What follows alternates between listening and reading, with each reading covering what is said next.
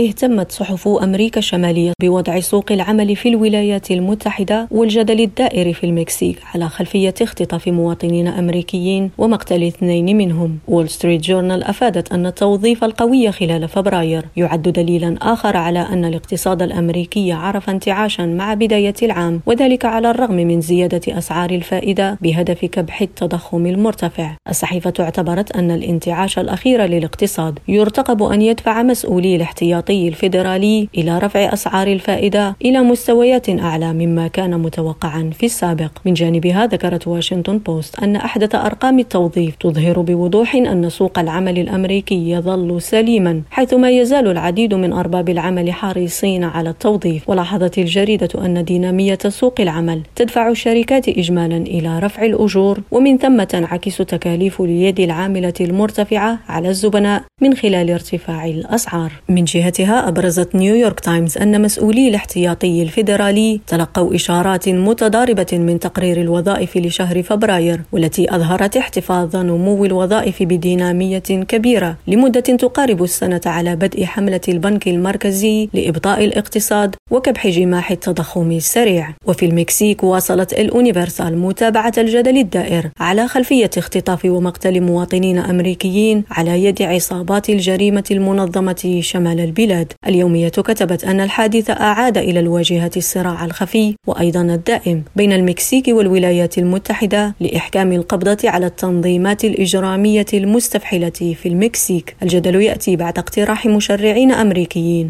إرسال قوة إلى الجارة الجنوبية لمواجهة هذه التنظيمات وهو المقترح الذي أثار حفيظة مكسيكو التي رفضت من جانبها أي تدخل أجنبي من هذا النوع. في سياق متصل أعلنت السلطات المكسيكية إلقاء القبض على خمسة أشخاص يشتبه في تورطهم في اختطاف أربعة أمريكيين وقتل اثنين منهم في تاماوليباس شمال شرق البلاد حسب ما أوردته جريدة ميلينيو الصحيفة أشارت إلى أن السلطات الفيدرالية المكسيكية لا تستبعد أن تكون الجريمة مرتبطة بعمليات تهريب المخدرات التي نفذها الضحايا على الأراضي المكسيكية. بشرى أزور ريم راديو واشنطن.